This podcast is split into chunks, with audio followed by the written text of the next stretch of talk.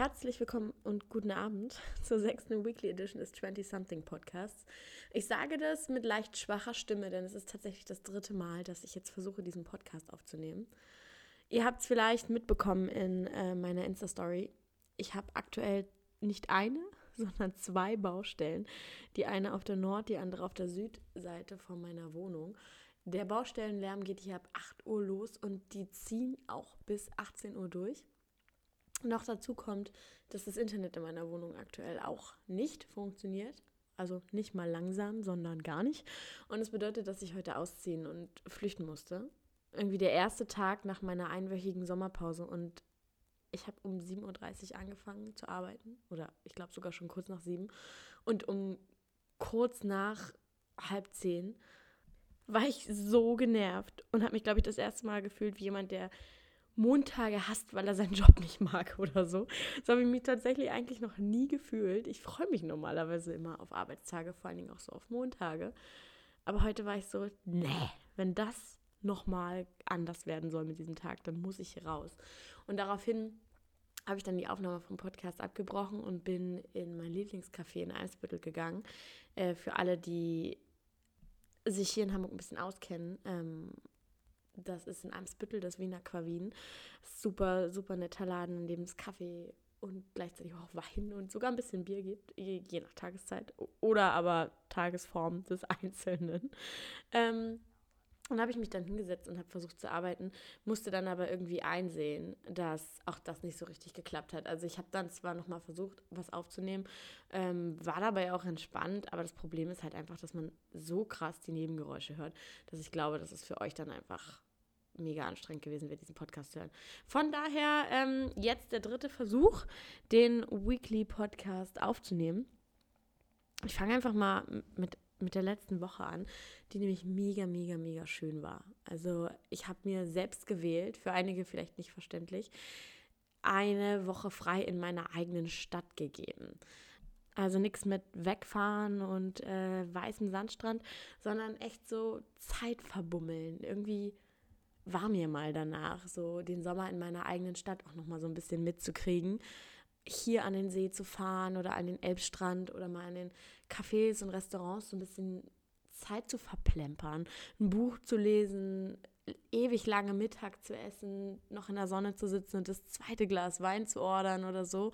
Irgendwie kommt man dazu nie, weil ja, hier auch nicht so oft gutes Wetter war in diesem Sommer und man B in den freien Momenten ja doch wegfährt. Also gerade wer in Hamburg wohnt, ist super dicht an der Ostsee und haut ab oder wenn man sich freigenommen hat, dann fliegt man für die Wettergarantie halt weg oder so. Und ich hatte so richtig Bock auf eine entspannte Woche in meiner eigenen Stadt und äh, habe mir die gegönnt und wurde wirklich so verzaubert vom Wetter. Also ich glaube, Hamburg hat in dieser Woche den kompletten Sommer nachgeholt, den wir sonst eigentlich nicht gehabt hätten. Und dementsprechend haben wir nur schöne Sachen gemacht. Meine Freundin Ines hatte zum Glück auch gleichzeitig mit mir frei. Und äh, wir waren am Elbstrand, haben dort gelesen, uns gebräunt. Ich war endlich mal nach acht Jahren in Hamburg an diesem Schiffswrack Uwe, das da in den 70er Jahren untergegangen ist und noch so aus der Elbe ragt. Wir waren am Boberger See. Da war ich tatsächlich noch nie. Ähm, ich bin normalerweise echt nach Allermö gefahren für alle Hamburger. Ähm, und Ines wollte aber an den Boberger See und ich bin darin geschwommen und das war super schön. Und ähm, ich habe viel Zeit in der Gloria Bar verbracht, einer meiner Lieblingsplätze in Hamburg.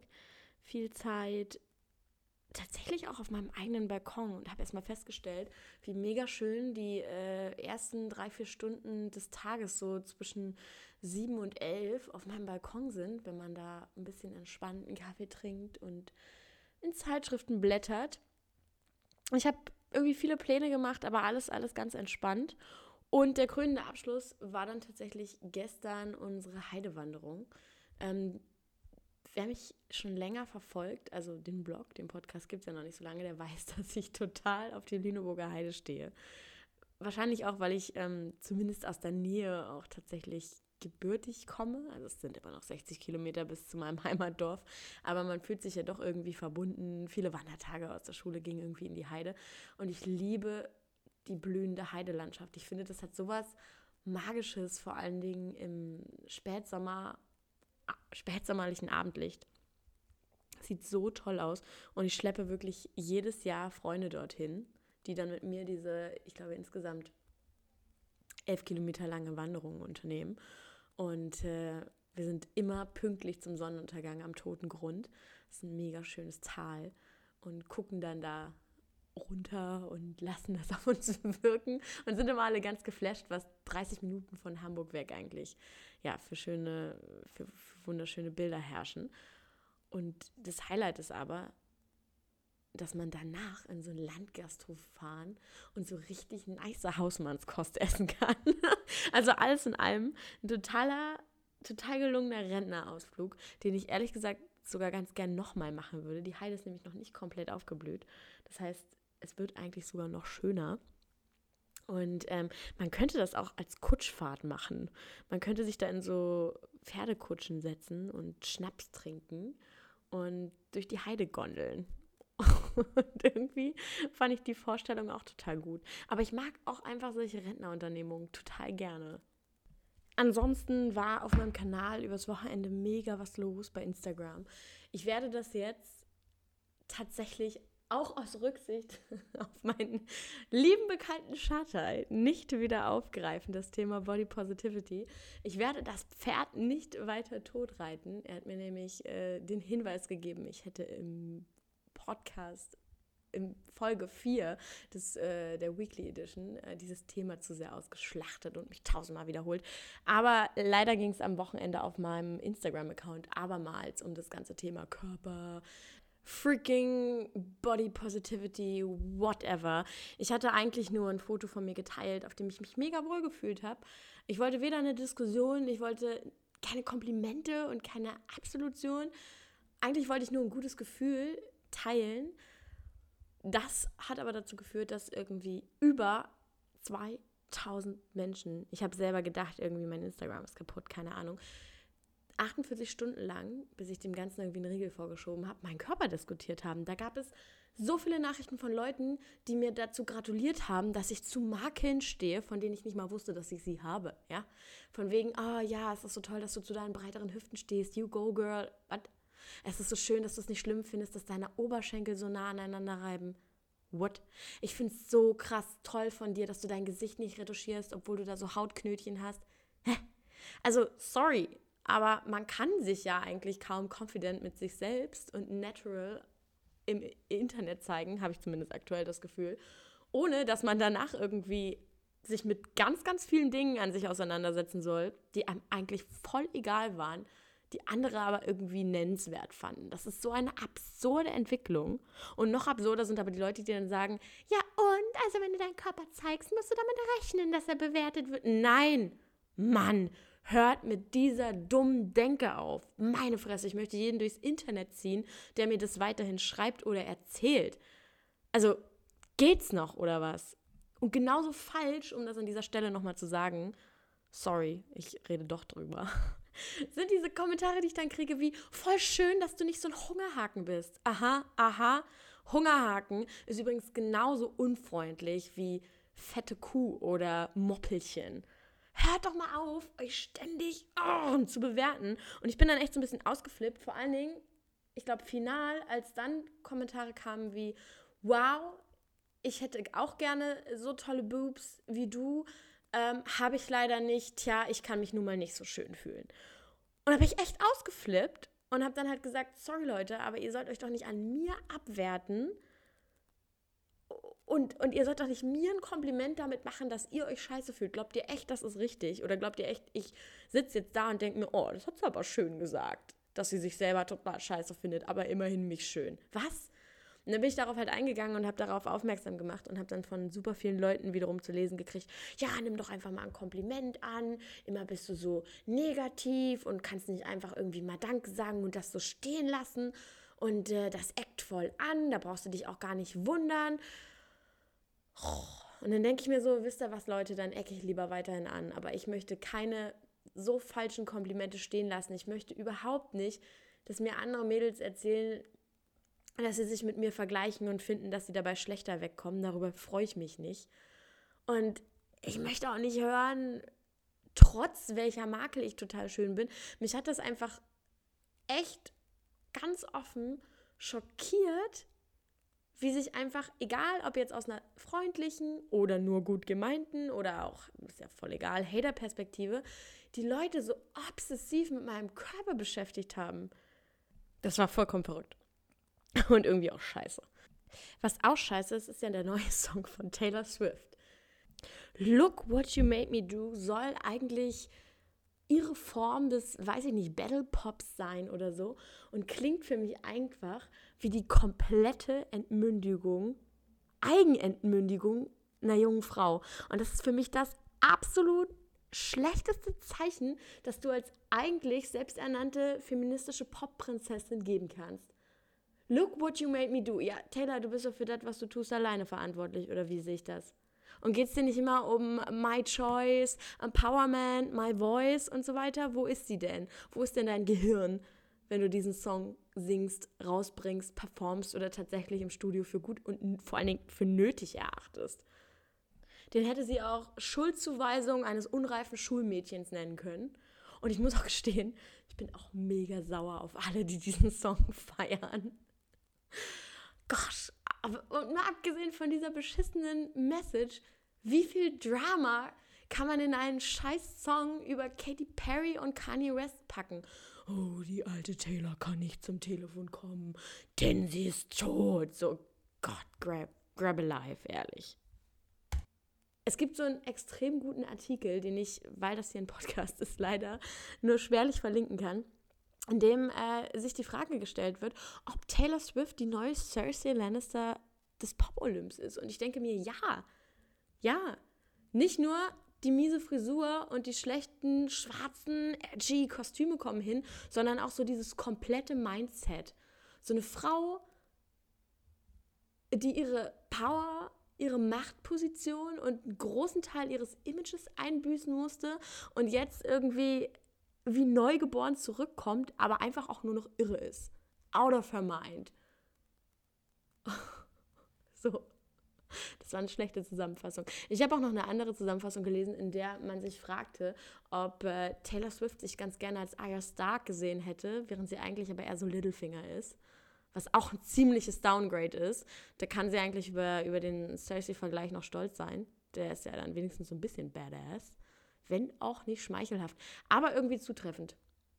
Und wo wir gerade bei schlechten Popsongs sind, ich habe mich auch in dieser Woche sehr geärgert über einen deutschen Popsong, der neu rausgekommen ist, von einer Band, die ich eigentlich sogar fangirle und sehr mag die ich schon auf sehr, sehr vielen Konzerten und Festivals gesehen habe, bei der ich oft in den vordersten Reihen gestanden habe und für die ich wirklich große Sympathien hegte.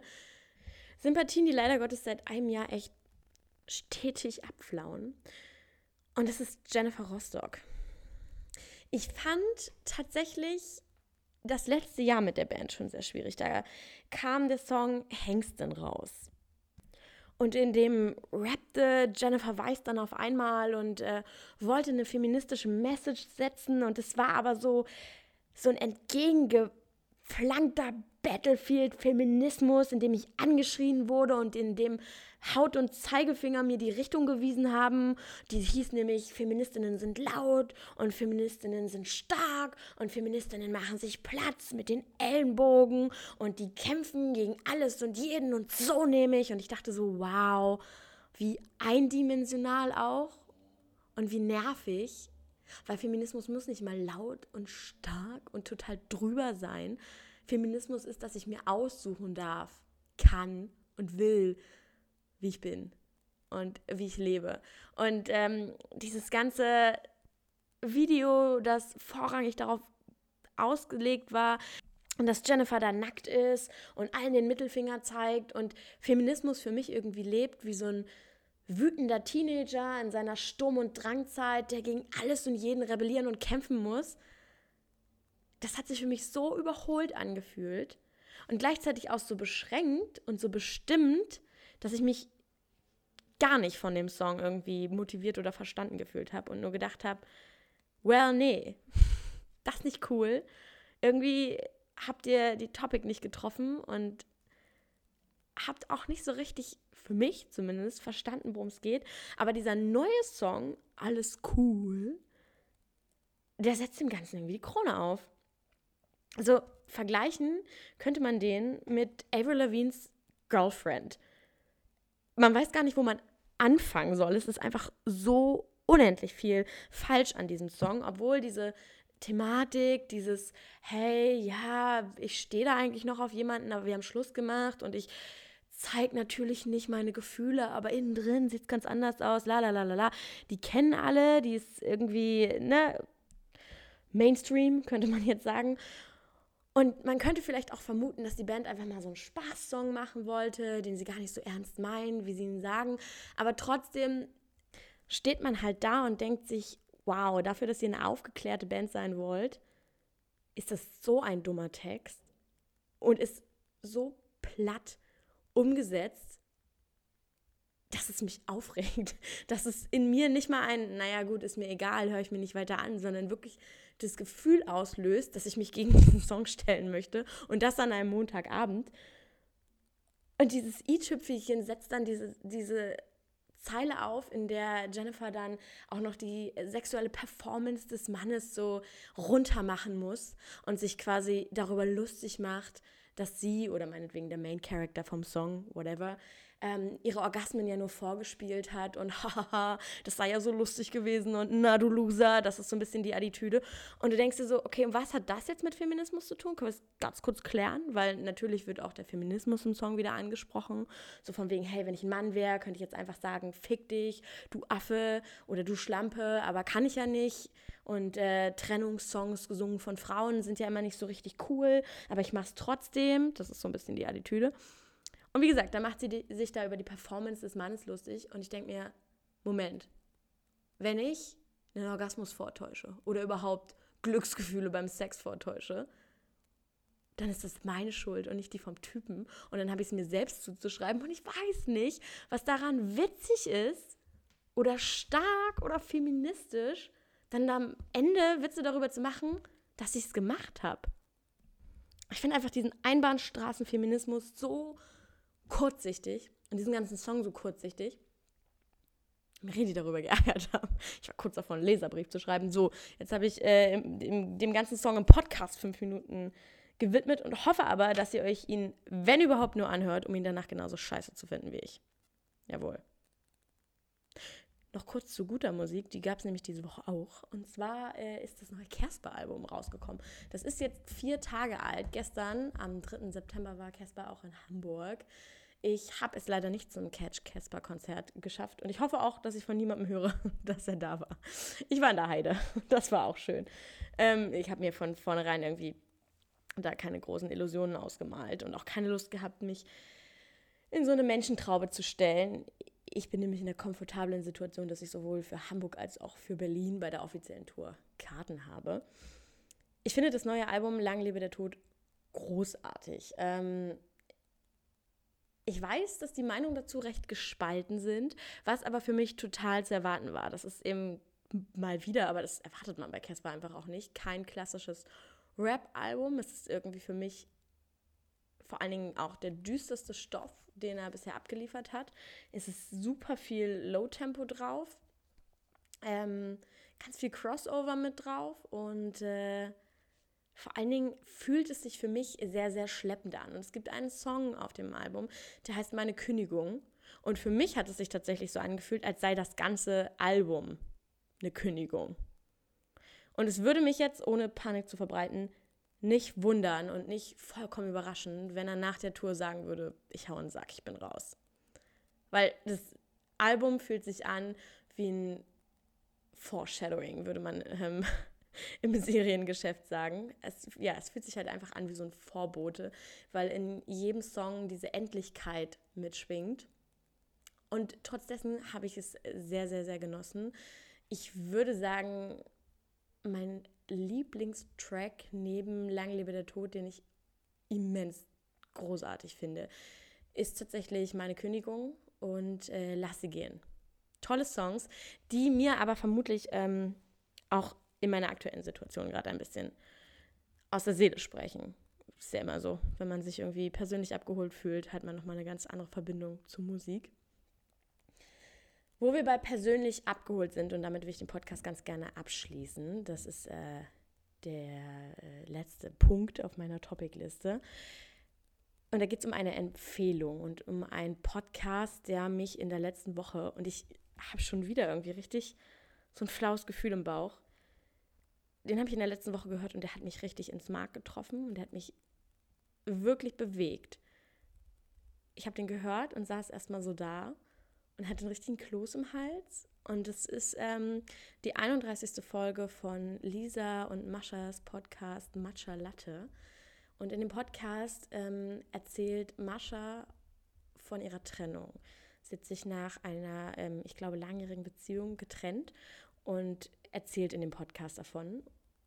Und sie tut es auf eine so leise, aber deutliche, immens offene, total authentische und dann aber verrückterweise wieder so starke Art und Weise, dass mich das richtig, richtig, richtig ähm, berührt hat. Auch die Geschichte dahinter, glaube ich, ähm, ist eine, die berührt, weil ich will es nicht vorwegnehmen. Ich ähm, kann euch, wie gesagt, nur die Empfehlung aussprechen, das mal zu hören, weil sie sich auf eine sehr faire, aber selbst für den Hörer total schmerzhafte Art und Weise damit auseinandersetzt, warum ihre Beziehung ähm, gescheitert ist, warum sie sie beendet hat und auch gerade so frisch beendet hat. Und man hört da halt einfach ähm, so ungeschönt raus, wie sich so ein Mensch danach fühlt. Und ich finde auch, dass man von ihrer Freundin Lisa so ungeschönt auch teilweise die Überforderung einer guten Freundin raushört, die ihre Freundin so gerne aufmuntern möchte und sie stützen möchte und für sie da sein möchte, aber gleichzeitig auch nicht so richtig weiß, wie packe ich es jetzt an. Ähm, das war ein echt krasser Podcast. Also ja, absolute Hörempfehlung. Was ich daran vor allen Dingen auch stark fand, obwohl die Töne innerhalb des Podcasts so leise waren, war einfach ähm, so ein privates Thema auf so einer Ebene anzusprechen. Ich mache das ja selber auch und darum weiß ich, mit wie vielen Hürden das verbunden ist und ähm, weiß halt auch, dass das Umfeld nicht immer positiv darauf reagiert. Also teilweise kannst du dich noch so sehr bemühen, fair zu bleiben, positiv zu bleiben. Du kannst dich noch so sehr bemühen, ähm, immer wieder darauf hinzuweisen, dass du hier nur deine persönliche Sicht der Dinge erzählst. Leute in deinem persönlichen Umfeld, die es entweder mittelbar oder unmittelbar betrifft, werden sich angegriffen fühlen oder verletzt fühlen, werden ähm, Dinge hören und dir vorwerfen. Wie gesagt, ich schreibe seit mittlerweile drei Jahren eine Dating-Kolumne und gebe viel aus meinem Privatleben preis und habe dementsprechend schon öfter mit diesem Problem zu kämpfen gehabt und habe mich gerade auch in letzter Zeit oftmals abschrecken lassen, von privaten Dingen zu erzählen. Und dann hat mich das irgendwie so ein bisschen tatsächlich inspiriert, dass ich gedacht habe, ja, und das klingt jetzt vollkommen überspitzt, aber ich muss es so überspitzt auf den Punkt bringen. Es gäbe keine Texte über die Liebe, es gäbe keine guten Songs, es gäbe kaum Poesie, wenn Menschen nicht über ihre Gefühle schreiben, texten, reden, singen würden. Und all diese inspirierenden ähm, Stücke, die wir in jeglichen Formen zur Verfügung haben, ob das nun, wie gesagt, Artikel sind, ob das Filme sind, ob das, ob das Bücher sind, hätten wir nicht, wenn nicht ein paar Leute da draußen wären, die das, was sie fühlen, auf Papier bringen. Und ich finde, dass das ein Talent ist und ich finde, dass das etwas Großartiges ist, dass man auf gar keinen Fall mit so einem lapidaren, ach, und jetzt erzählt sie wieder aus ihrem Privatleben, weil das Klicks bringt. Oder ja, jetzt gossipt sie über ihren Privatkram in der Öffentlichkeit machen sollte. Ich finde, das darf man daraus einfach nicht machen. Und das ist was sehr, sehr Herablassendes an, einem, an einer für mich sehr intensiven Arbeit. Und ich habe gemerkt, dass mich das selber sehr verletzt, wenn das Leute so sehen. Also natürlich ähm, gibt es da Qualitätsunterschiede. Natürlich gibt es ähm, Schreiber, die äh, vorrangig einfach nur irgendeinen Non-Menschen an irgendwen absetzen wollen. So ähm, Level MySpace Statusmitteilung beginnt mit manche Menschen und hört dann mit irgendeinem so indirekten Vorwurf auf. Äh, das ist natürlich nicht die von mir angesprochene ähm, textliche Inspiration. Und äh, ja, was ich von Non-Menschen halte, ja, meine Fresse habe ich gerade ja schon an Taylor Swift klargemacht. Aber Texte über das Innenleben können meiner Meinung nach nur gut sein, wenn sie echt sind und wenn sie im Moment verfasst werden und wenn sie von jemandem verfasst werden, der es gerade fühlt und der gerade mittendrin steckt. Und dann kommt man eben nicht umhin, etwas von sich preiszugeben. Aber ähm, ich persönlich finde das nicht kritisierend, sondern auf dem Level, auf dem es die Mädel, Mädels gemacht haben und auch auf dem ich es mache, schätzenswert. Ja. Und mit den Worten würde ich, glaube ich, auch den Podcast abschließen. Ähm, ich wünsche euch eine wunderschöne Woche. Ich habe leider immer noch nicht rausgefunden, wie ich innerhalb einer Woche zwei Podcast-Folgen hochladen kann. Wenn ich das rausgefunden habe, kann ich auch endlich eine neue Folge des klassischen 20-something Podcasts hochladen, in der ich ähm, wieder eine Kolumne vorlese und Behind-the-Scenes-Material dazu aufnehme. Das heißt, ein bisschen erzähle, ähm, wie es zu der Kolumne gekommen ist, was meine Hintergedanken dabei waren und so weiter, so wie in den früheren Folgen. Das wird es nämlich auch immer noch geben, das hatte ich ja versprochen. Aber im Moment ist es echt so, wenn ich den Weekly Podcast hochlade, kann ich die anderen nicht rein synchronisieren. Ich muss das auf jeden Fall auf die Kette kriegen, habe ich mir fest vorgenommen. Und sobald die Telekom äh, ihre Arbeit verrichtet und mich wieder online lässt und ich nicht in den Cafés meines Viertels rumsitzen muss, lässt sich das dann bestimmt auch realisieren. Ansonsten hören wir uns vielleicht nächste Woche nicht mit einem Weekly, sondern mit einer Folge 20-something Column. Vielleicht aber auch mit einem Gast, wenn die Boys, die sich mir angeboten haben, es dann auch mal hinkriegen, zum Aufnahmetermin vorbeizukommen. Yep. Dies war so eine halbe Non-Menschen. Und damit over and out und äh, auf Wiedersehen.